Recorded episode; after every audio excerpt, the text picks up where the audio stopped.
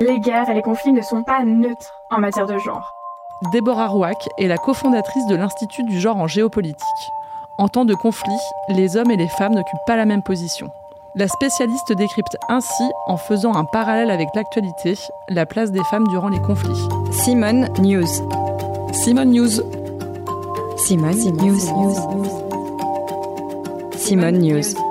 La parole donnée à celles et ceux qui font bouger les lignes.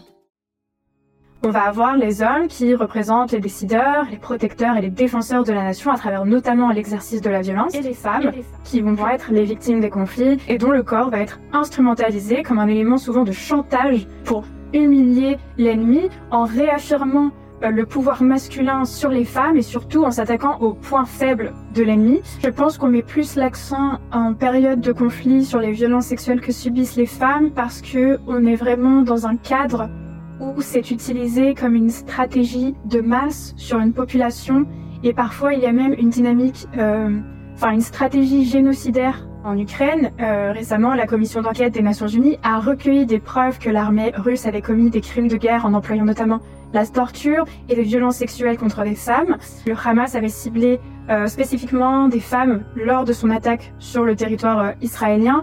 Au-delà de ces crimes atroces, la santé sexuelle et reproductive des femmes qui vivent dans des conditions euh, de guerre, bah, cette santé-là n'est plus garantie en raison des services de santé qui ne fonctionnent plus et qu'on a une hausse de maladies, de mortalité maternelle par exemple, une vulnérabilité vraiment accrue euh, lors des déplacements par exemple qui sont euh, provoqués par euh, des conflits. Actuellement, il y a en effet une grave crise humanitaire à Gaza avec voilà près de 50 000 femmes qui sont enceintes et qui doivent se déplacer ou sont dans des zones euh, euh, directement affectées par euh, les bombardements. Donc oui, il y a une vraie question aussi d'assurer la santé spécifique dont ont besoin les femmes. Par rapport aux, violences sexuelles menées sur des hommes en, temps de conflit, on sait que c'est un phénomène qui existe. en revanche, on a extrêmement peu d'informations sur ce phénomène-là. Il y a peu d'hommes qui vont en parler, justement parce que ça représente une forme d'humiliation ultime. Euh, pour les hommes qui sont censés protéger leur nation dans des contextes de conflit. On va retrouver plus de femmes euh, actrices euh, de la paix parce que voilà, elles ont été les premières victimes des violences et parce qu'elles sont forcées surtout de garantir la survie de leur famille et de maintenir une cohésion au sein de leur communauté. Parce que les, les hommes ont été tués au combat, que les femmes sont responsables après de la reconstruction post-conflit, je veux bien insister qu'il ne faut pas tomber dans une essentialisation où on aurait les femmes euh, très pacifistes et les hommes qui mènent la guerre.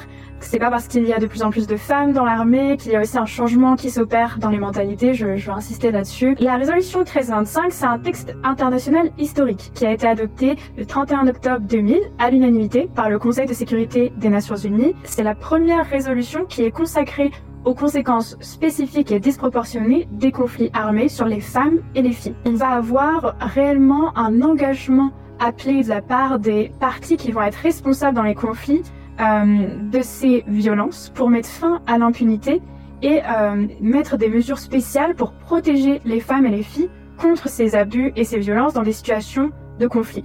Il y a des impacts plutôt à, nuancer. Il y a une féminisation euh, des opérations de maintien des Nations Unies euh, et aussi des forces de police qui restent limitées, mais qui sont importantes parce qu'on s'est rendu compte qu'elles permettent de pouvoir euh, avoir de meilleures relations avec les, les communautés locales parce qu'il y a des femmes et que ça permet aussi de pouvoir parler aux femmes qui sont concernées par les conflits. On va avoir également des engagements nationaux qui vont être pris, des financements ciblés, des programmes adaptés mis en place, euh, notamment pour protéger les femmes euh, et créer par exemple des centres de santé pour euh, accompagner les victimes de violences sexuelles lors des conflits.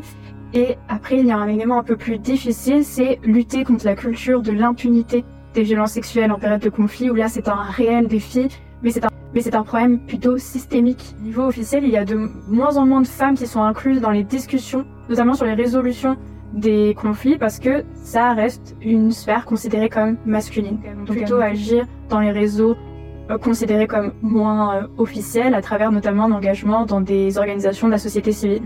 Pour mieux protéger les femmes, les personnes marginalisées, les personnes LGBTI dans les conflits, ce qu'il faut faire, c'est vraiment aider et soutenir et permettre euh, l'action des ONG, de la société civile, euh, des organismes humanitaires, s'engager vraiment pour promouvoir la paix un maximum et nourrir un dialogue de résolution des conflits, d'une reconstruction de la société qui propose des solutions concrètes et qui ne nourrit pas surtout la haine, euh, la violence, la volonté de se venger, se reconnecter à notre humanité. Donc euh, écouter les témoignages, surtout ne pas oublier. C'était le podcast Simone. Retrouvez-le tous les mardis et jeudis et abonnez-vous sur votre plateforme d'écoute préférée pour ne manquer aucun des épisodes. À bientôt!